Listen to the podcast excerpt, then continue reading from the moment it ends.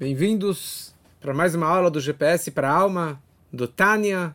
Estamos agora na reta final do, da primeira parte do Tânia, do Likutei Amarim. E estamos vendo agora esses últimos dias, essas últimas semanas, sobre vários níveis de amor a Deus, de amor à paixão, um amor trabalhado, um amor herdado, o que veremos hoje.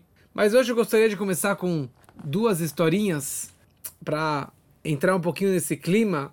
Não sei se todos vão entender exatamente essas histórias, mas tem a ver com esse contexto que estamos falando agora sobre amores por Deus. Então, conta uma história que certa vez o grande tzadik, o Rebbe Hillel Miparich, que era um aluno do autor do Tânia, do Alter Rebbe, certa vez o Rebbe Hillel Miparich, ele estava conversando, fazendo uma reunião Hassidica, um Farbrengen, com seus seguidores ou com, com alguns dos, dos, seguidores do Rebbe. E daí, no meio do, do encontro das músicas, apareceu uma pessoa bem tarde nesse encontro. Um Hassid chegou atrasado. E o Rebbe Hillel perguntou para ele: Onde você estava? Por que você chegou tão tarde? Ele falou: Olha, eu estava atordoado nos meus negócios, nos meus investimentos. Tirdota parnassá. E Reb Hillel vira para ele e falou a seguinte frase. Está explicado muito na Hassidut, na mística, no Tânia, que todos os assuntos mundanos, assuntos, assuntos materiais, a fonte desses assuntos materiais é de um nível que é chamado Shmarei Haofanim, dos restos, dos excrementos dos anjos, que são chamados Ofanei HaKodesh as rodas sagradas, que é um nível muito elevado, o Fanim Bechayot HaKodesh é um nível muito elevado dos anjos, e tudo que vem aqui, tudo que está aqui embaixo, material, são os restos, os excrementos desses anjos tão elevados, porque tudo que caiu tão baixo, a fonte espiritual de um nível extremamente elevado. E você me fala que você está atordoado, juntando e arrecadando excrementos desses anjos? Um Hassid precisa chegar na hora e não ficar preocupado com os negócios e com o material, que aliás é uma, é uma coisa muito conhecida nas cartas do Rebbe, que tirdota parnassá, alguém que fica preocupado, a preocupação com as contas e com as coisas materiais, isso é a pior coisa de tudo. Você não pode ficar preocupado, você tem que ter mais fé, amor e reverência por Deus. Se você fica preocupado, atordoado com as contas, com o escritório, com as coisas mundanas, isso é falta de fé em Deus. Ligado com essa questão dos excrementos dos anjos, tem uma outra história mais recente de um Hassid do nosso Rebbe, do Rebbe anterior, que se chamava Rebbe Mendel Futterfass, que veio da Rússia, ficou preso na, na, na prisão comunista muitos anos. Quando ele chegou finalmente em Nova York, ele foi para Manhattan, ele viu aqueles prédios, aqueles arranha-céus, aqueles prédios enormes. Ele vira para o seu colega e fala: Olha, os anjos capricharam aqui, hein? Esses prédios tão grandes são os excrementos dos anjos. Então, os anjos, eles realmente capricharam no trabalho deles aqui. Isso aqui é só uma introdução, mas vamos falar hoje um pouquinho sobre um amor herdado. Um amor herdado.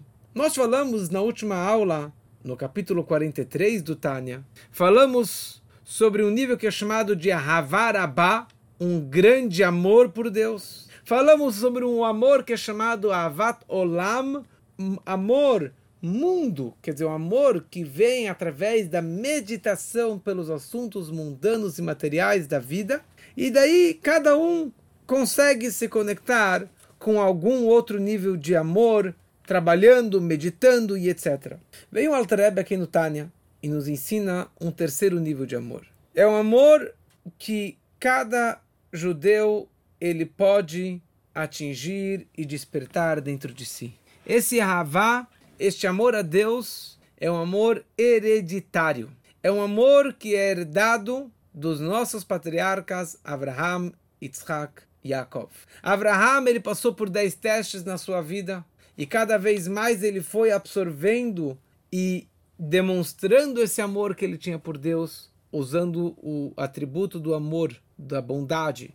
O Yitzhak, o segundo patriarca, usando um trabalho de reverência por Deus. E o patriarca Yaakov com atributo de compaixão e com equilíbrio. Com tudo que eles passaram nas suas vidas, com todo o, o, o, o esforço para demonstrar e para criar o povo de Israel, eles acabaram passando no automático este amor, essa ligação ímpar com Deus, de uma forma hereditária e automática para todo e qualquer judeu que nasceu de um ventre judaico.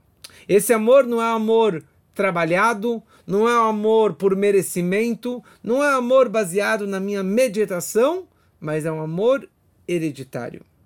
Muitos, e na maioria dos casos, esse amor ele está oculto. E nós precisamos descobrir e achar o caminho para despertar esse amor e para expressar esse amor para fora. Como já falamos lá para trás no comecinho do Tânia, que este amor é o amor natural. E agora vamos ver como podemos revelar de uma forma intelectual este amor que tem dentro de cada judeu.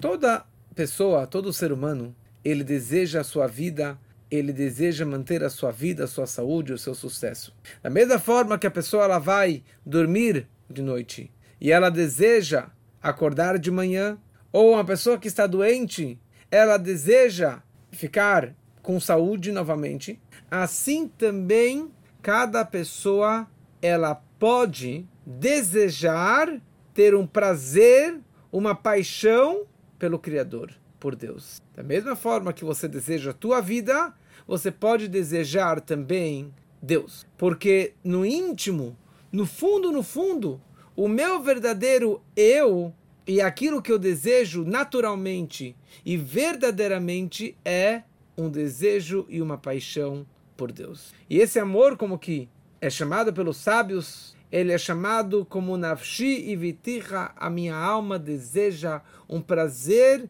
de se conectar com Deus. Como que faz isso? Como fazer essa meditação e esse sentimento aparecer e se expressar reveladamente? Então a primeira pergunta é Mi Ani.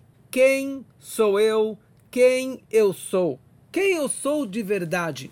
Será que eu sou o meu lado direito ou o meu lado esquerdo? Quem sou eu? Os meus bons traços, a minha alma divina, o meu amor pela espiritualidade, o amor pelo próximo, ajudar o próximo? Ou eu sou meu lado esquerdo, minha alma animal, minha, meu lado egoísta, meu lado agressivo, meu lado negativo? Quem sou eu de verdade? Porque eu tenho dois duas almas, eu tenho dois instintos, eu tenho duas personalidades. Quem eu sou de verdade? Ou o que é vida? Qual é o propósito da minha vida? Por que eu desci aqui para o mundo? Só para comer, ganhar dinheiro, se multiplicar? Qual é o propósito da minha vida?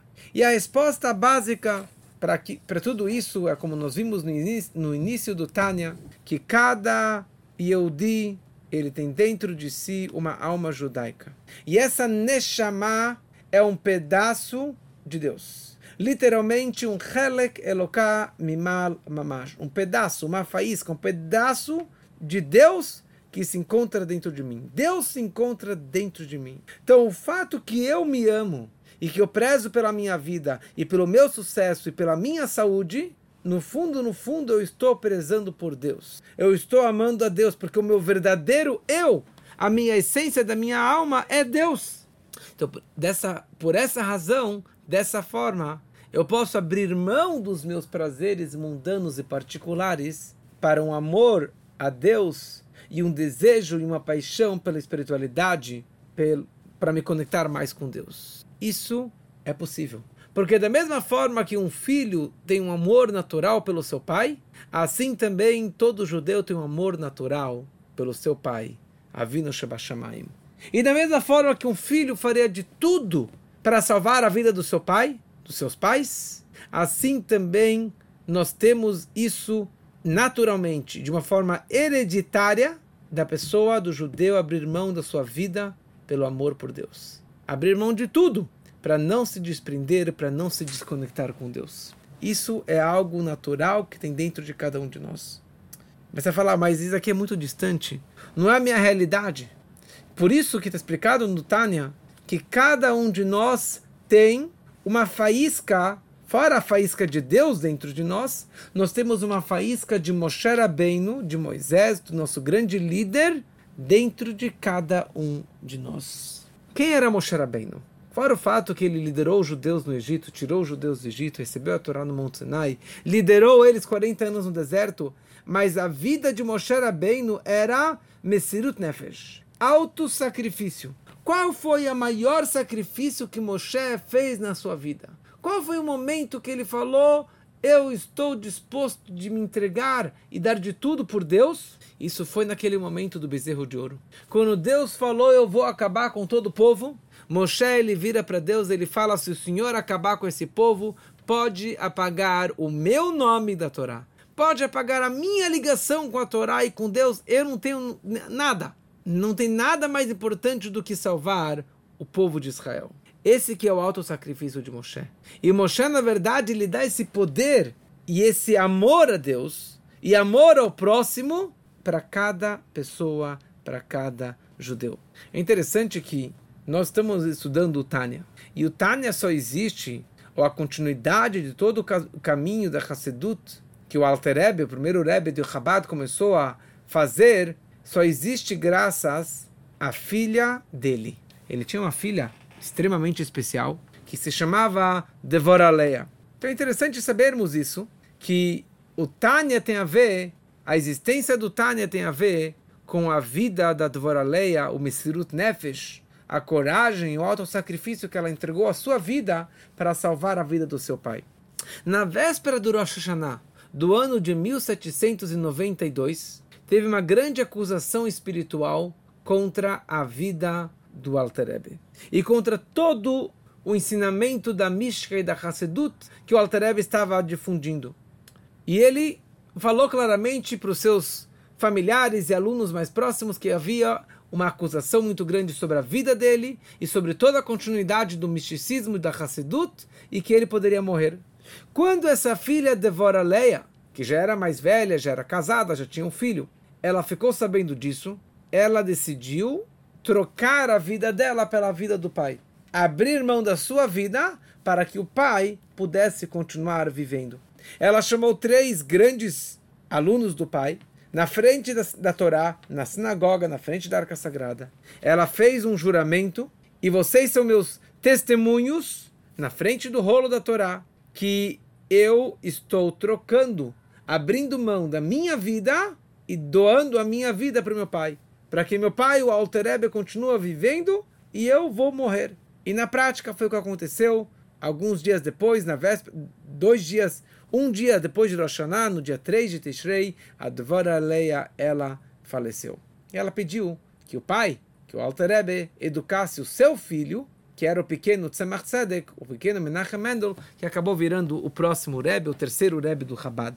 Isso significa Mesirut Nefesh, esse alto sacrifício que ela fez para que todo o Hassidismo, para que todo o Tânia pudesse continuar existindo. E aqui tem uma coisa interessante. Tudo que estamos falando aqui é algo muito abstrato, fora da minha realidade e fora da vossa realidade, da grande maioria de nós. Então, eu não vivo isso. Eu não tenho paixão por Deus. Eu não estou disposto a abrir mão de tudo que eu tenho pelo amor a Deus. Mas, uma coisa nós precisamos treinar e falar claramente com a nossa boca em voz alta. Eu preciso falar diariamente que Deus é o meu Pai, Deus é a fonte da nossa vida.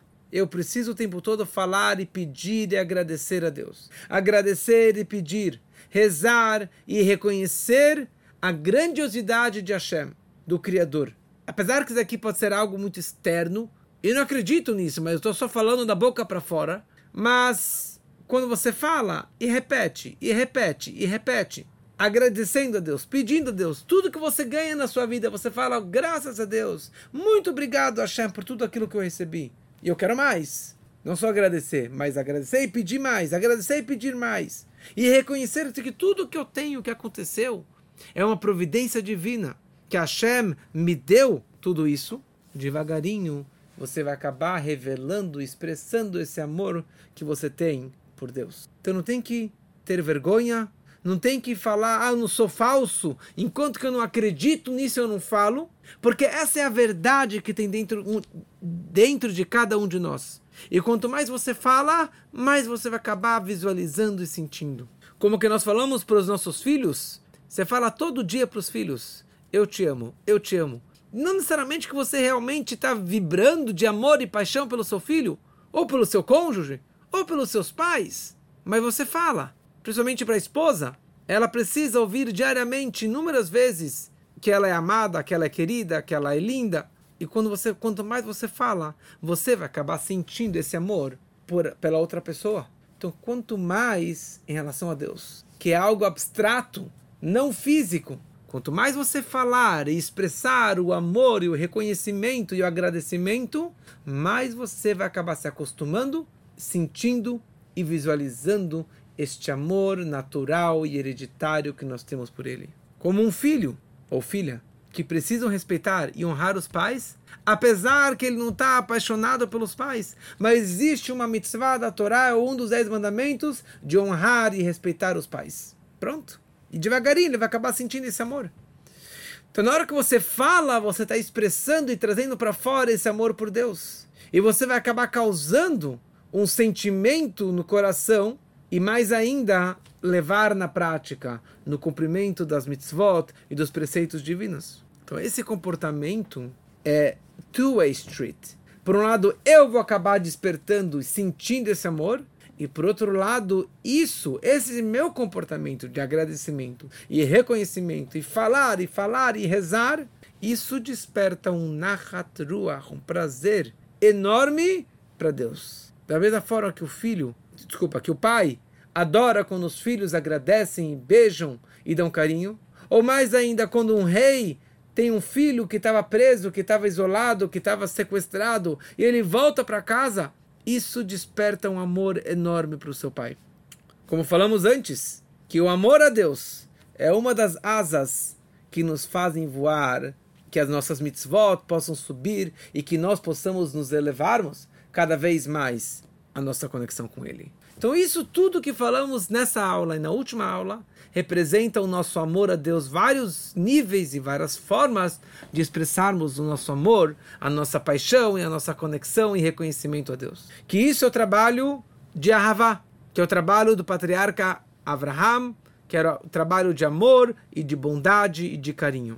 O trabalho de Abraham tem a ver com Ahavá, o trabalho do patriarca Yitzhak tem a ver com Irat Shamayim, Irat Hashem, reverência por Deus, como explicamos bastante lá para trás, que é a base do serviço a Deus. A reverência, o respeito, o medo. E agora iremos falar que existe um nível e uma meditação e uma conexão com Deus muito mais elevada, muito mais profunda do que falamos até agora. E essa meditação tem a ver com o trabalho do patriarca Yaakov, que aliás esses dias, essas semanas estamos lendo na Torá a vida do patriarca Yaakov. Yaakov, nos atributos emocionais, nas firot, é a terceira sfirá, o atributo, terceiro atributo emocional, que é rachamim, compaixão, equilíbrio, misericórdia, é o caminho do meio, que é o trabalho do patriarca Yaakov. Compaixão ou misericórdia por alguém é algo que você consegue despertar muito mais facilmente do que amor e reverência. Porque quando você vê uma pessoa ferida, uma pessoa passando fome, uma pessoa sofrendo, você desperta uma compaixão. Um ser humano normal, que tem um pouquinho de coração, ele desperta uma compaixão por aquela pessoa pobre coitada. Você não precisa meditar muito. Quando você desperta uma pena, uma compaixão, uma misericórdia, um sentimento de compaixão, de sentir, você está já sentindo isso automaticamente, sem ter que meditar e entender todos os detalhes. Então, na hora que a pessoa ela desperta o rachamim, a compaixão, você consegue despertar e cumprir as mitzvot da forma correta muito mais facilmente do que só um, através do amor. Mas a pergunta é: compaixão por quem? Por quem eu preciso ter compaixão? Eu, eu, vou ter pena de quem? Eu vou ter compaixão por quem? Por qual situação? Então, naturalmente, nós temos pena e compaixão pelos outros. Você vê alguém sofrendo, você desperta uma compaixão. Você vê alguém machucado, você desperta a compaixão e o carinho por aquela pessoa. Assim também, e é exatamente assim, você precisa despertar uma compaixão, uma misericórdia, uma pena pela tua alma, pela tua neshama. Porque se você vê uma pessoa que está afastada de Deus, você tem pena dela. Você tem compaixão por aquela pessoa. Assim também você precisa ter pena, compaixão. Eu não sei qual que é a palavra mais perfeita, mas para você entender, eu estou falando três traduções: pena, misericórdia ou compaixão pela tua alma que está perdida, que está adormecida, que está assimilada, que está esquecida dentro de você. Pare e pensa. Minha alma judaica é um pedaço de Deus. A minha alma veio de Deus. Deus me deu a vida. E essa alma desceu neste mundo tão escuro, tão cruel, dentro de um corpo físico que escureceu essa alma mais ainda. Uma, um corpo que só tem prazeres mundanos e físicos, dinheiro, paixões da vida, qualquer tipo de paixão e amor. Que tudo isso todos esses desejos materiais, eles acabam encobrindo, escurecendo essa alma, essa faísca divina, que é uma luz infinita. Então pare e pensa. E tem uma música muito bonita, que meu pai me ensinou muitos anos atrás, que é, eu vou cantar em português. A alma, ela desce dentro do corpo. A neshama yoredet letoch הגוף Oi, ela grita, ai, ai, ai, e ela grita, ai, ai, ai, e essa descida é para uma subida Até que tudo valeu a pena. E essa descida é para uma subida até que tudo valeu a pena. A Neshama, ela desce dentro do corpo, dentro do mundo físico material. E ela grita, oi, vei, ai, ai, ai, ai, ai, que descida, que dor.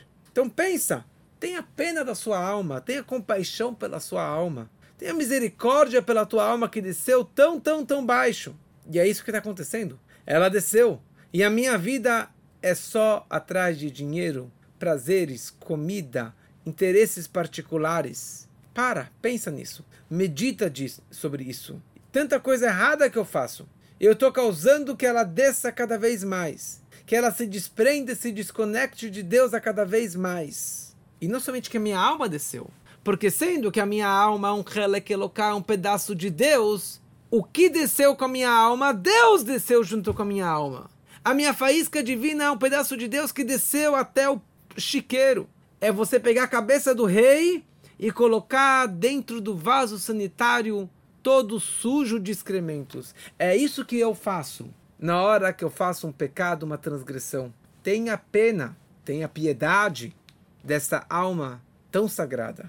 E isso, na verdade, vai causar uma pena, essa compaixão por Deus, pela minha alma, e vice-versa. Deus vai acabar tendo compaixão por mim e me apiedando e me perdoando por tudo aquilo que eu fiz de errado. Então, essa é a terceira forma de você se conectar com Hashem. Explicamos que uma forma é através da reverência, que é o trabalho de Yitzhak. Uma forma é você trabalhar com Abraham, com a Havá, com amor por Deus, vários tipos de amores. E agora falamos você trabalhar como patriarca Yaakov, tendo compaixão, piedade, misericórdia pela alma judaica. E na hora que você pensa sobre isso, você vai acabar se conectando muito mais com Deus e se desprendendo das preocupações mundanas e materiais que são tudo fúteis e besteiras. Eu gostaria de concluir com uma história que eu gosto muito, que a história aconteceu algumas décadas atrás. Em Israel tinha um judeu, um escritor, um jornalista que se chamava Elin Mor. E Elin Mor, ele um, foi dos, dos, um, dos primeiros que chegaram em Israel, e criaram aqueles kibbutzim antes da independência de Israel. E ele era do partido da esquerda, um grande comunista, e todos os seus artigos no jornal, nos seus livros, era tudo artigo contra religião, contra os religiosos, tudo que era sagrado era gozação perante os seus olhos. E certa vez, esse Elin Mora, ele chegou em Nova York, e ele visitou um colega dele, judeu, religioso, Hassid, do Rebbe de Lubavitch, que também era um grande jornalista, que se chamava Reb Gershon Ber Jacobson. Muitos conhecem o Rabbi Yosef Yitzhak Y. Jacobson, um grande que tem a maior yeshiva mundial, yeshiva.net.net. Então era o pai dele, um grande jornalista, o, o pai também do, do Simon Jacobson, do Simon Jacobson, que escreveu aquele livro tão famoso, Rumo a uma Vida Significativa. Então esse Rabbi Jacobson, ele tinha um jornal em Yiddish muito antigo que se chamava Allgemeiner Jornal. E esse Yelim Mor tinha uma coluna nesse jornal Yiddish, apesar que ele era comunista, ele tinha uma coluna nesse jornal. E ele apareceu na casa desse Rabbi Jacobson, no segundo dia, no final do segundo dia de Rosh Hashanah. E ele falou para ele: Olha, que tal você ir para o 770, na sinagoga do Rebbe, quando o Rebbe está distribuindo, no final do, do, de todo o discurso, de todo o Farbrengen, o Rebbe distribui um Koshel Brachá, um pouquinho de vinho para milhares de pessoas que vão lá. E daí esse Elimor, comunista, esquerdista, que não acredita em nada, que goza dos religiosos, dos rabinos, etc., falou: Eu vou no Rebbe, o Rebbe vai acabar comigo. Falou: Não, imagina, não quero isso, não quero, não acredito em nada disso. E o Rabbi Jacobson insistiu, insistiu, insistiu, e ele acabou aceitando. Eles ficaram na fila quilométrica esperando para receber um pouquinho de vinho do Rebbe. E daí chega a vez desse Yelimor. Ele para na frente do Rebbe, o Rebbe olha para ele e fala para ele muito obrigado pelos teus artigos. E, o Rebbe, e ele perguntou para o Rebbe falou, mas o Rebbe concorda com os meus artigos? E o Rebbe olhou para ele com um sorriso e falou, olha, se eu lesse somente aquilo que eu concordasse, eu não ia ler nada. Não teria nada que eu pudesse ler, quase nada. Tá bom? Ele pegou o vinho e continuou andando. E o Rebbe chama ele de volta. E o Rebbe vira para ele e fala, me fala uma coisa, Yelin Mor. Como que está o teu judaísmo? Como está a sua Torá e Mitzvot? E daí na lata ele vira para o Rebbe e ele fala, olha, o meu judaísmo é história como aquela história do Rablevi Yitzhak de Barditchev. Abrindo parênteses, que história é essa do grande tzadik Rablevi Yitzhak de Barditchev? Que Rablevi Yitzhak ele sempre julgava as pessoas favoravelmente. Sempre julgava as pessoas favoravelmente. Como tem uma história que um certa vez Rablevi Yitzhak encontrou, encontrou um judeu no Yom Kippur fumando, que é um grande pecado, uma transgressão, uma proibição no dia do Yom Kippur. E daí ele vira para ele e fala: é, Desculpa, você sabe que hoje é Yom Kippur? Falou, sim, Rabino, sei que hoje é Yom Kippur. E você sabe que é proibido fumar no Yom Kippur? Falou, sim, eu sei, Rabino, que é proibido fumar no Yom Kippur. E daí Rablev olha para os céus e ele fala, Senhor do Universo, olha só que povo maravilhoso. Hoje é Yom Kippur, fumando, transgredindo o dia do Yom Kippur. Mas ele é sincero, ele é verdadeiro, ele fala a verdade, eu sei, eu sei que eu estou errado, mas hoje eu estou fumando. Então essa foi a intenção do jornalista respondendo para o Rebbe, olha, é que nem a história do Rebbe Levi eu sou verdadeiro, sou sincero, julgue favoravelmente.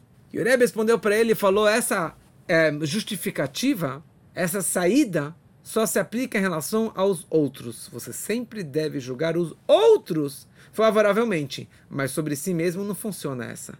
Os outros você olha com compaixão, com piedade, mas sobre si não funciona dessa forma. Ele saiu da fila do Rebbe e ele vira para o Rabbi Jacobson é, e contou a história do, do fumo, do cigarro, mas o Rebbe falou para ele que não adianta só falar a verdade, você tem que ser sincero e ter, e ter uma autocobrança sobre si mesmo. E esse Elimor continuou se comunicando com o Rebbe por intermédio desse Rabbi Jacobson, até que no, da, depois de uns meses, após esse encontro, ele ficou muito doente, ele foi internado e já estava prestes a morrer. E ele escreveu um artigo e coloca no envelope. E ele chama o Rabbi Jacobson para que viesse visitá-lo no hospital. Ele fala, Rabbi Jacobson, eu estou te dando esse envelope lacrado e eu permito você abrir esse envelope somente após o teu falecimento. E quando eu falecer, você pode, é, você pode publicar esse artigo no teu jornal em Yiddish. Logo depois ele faleceu e o Rabbi Jacobson abriu o envelope. E ali naquele artigo, o jornalista comunista Yelin Mor, ele descreve o que acontece com a sua alma após o seu falecimento. Ele falou o que aconteceu comigo. Eu fui direto para o Geinom, para o purgatório, para o inferno. Aliás, o nome do artigo é Dash Megeinom, Lembranças do Inferno. E ele conta, quando ele chega no inferno, era um buraco muito profundo. Isso é, é a definição dele, não é da Torá, mas a forma que ele descreveu. Um buraco muito escuro, com muitos perversos junto com ele lá embaixo. Todos os tipos de pecadores, todos os tipos de comunistas e, e perversos. E no meio daquela escuridão total do inferno, ele vê um raio de luz muito forte. Ele olha para cima, buscando da onde que veio esse raio de luz num lugar, num, profundo, num, buraco tão profundo. Ele começa a procurar e procurar, procurar, de repente ele vê que a fonte dessa luz é o Rebbe de Lubavitch. E escreve o Elin Mor, nesse seu artigo, que o Rebbe de Lubavitch foi a única pessoa, o único judeu que acreditou em mim, no meu potencial. Que pode existir um apicoires, um herege, um apóstata como eu, e perguntar para mim como vai o teu judaísmo, como vai a tua ligação, o teu amor por Deus. A fidelidade, a fé, a confiança que o Rebbe colocou em mim, na minha alma, isso foi um raio de luz que me iluminou até mesmo nas profundidades, nas profundezas do inferno. E isso todo mundo tem. Cada pessoa tem dentro de si essa fé natural, essa fé hereditária por Deus e você precisa despertá-la. E para despertar, uma maneira muito mais fácil é você se conectando com o Rebbe, com o líder da geração, como explicamos na outra aula sobre a importância do Rebbe, do líder da geração, e essa é a forma que nós podemos despertar a nossa emuná, a nossa ligação ímpar com Deus. Que possamos expressar cada vez mais, meditar em, em, tudo isso e teremos uma fé, uma vida de mais fé, de mais conexão com Deus.